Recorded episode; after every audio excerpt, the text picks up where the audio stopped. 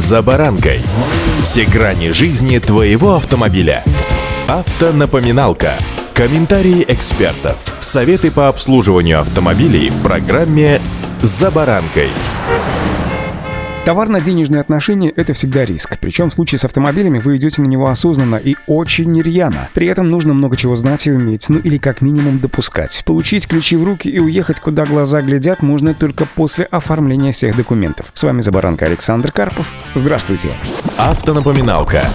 Вот смотрите, ситуация. Вы, счастливый, расставшийся с обозначенной продавцом суммой денег, отправляетесь на регистрацию уже вроде как своего автомобиля и узнаете, что автомобиль зарегистрировать не получается по причине ограничений. А они могут быть вызваны огромным количеством причин, самыми распространенными из которых являются судебные долги или кредитный залог. На скупом языке закона запрет на регистрационные действия автомобиля – это мера государственного понуждения человека без привлечения его к ответственности, чтобы выполнить определенные обязательства владельцам транспортного средства. Ну, вроде все логично, да, пока долг не уплачен, человек лишается права распоряжаться своим автомобилем или утилизировать его, но за ним сохраняется право пользования автомобилем. Повторюсь, что причин для запрета может быть много, например, наличие неоплаченных штрафов за нарушение правил дорожного движения, взыскание задолженности в ходе исполнительного производства, нарушение правил ввоза автотранспорта на территорию нашей страны, задолженность по транспортному налогу, расследование уголовного дела, в общем, там целый приличный такой список. Переходя к вопросу о том, что же делать после покупки, что называется, такой вот э, застопоренной машины, необходимо необходимо прежде всего разобраться в том, когда был наложен запрет, до или после покупки. Дата наложения ограничения на регистрационные действия имеет очень большое значение, ведь регистрация автомобиля в ГИБДД — это регистрация возможности его законно эксплуатировать, а вот право собственности на него возникает в момент его покупки, оплаты или передачи, в зависимости от условий соответствующего договора купли-продажи. И если этот договор заключен ранее даты внесения приставом постановления о наложении ограничений, это означает, что автомобиль сменил собственника раньше, чем были внесены данные ограничения. Это очень важный момент. Автонапоминалка.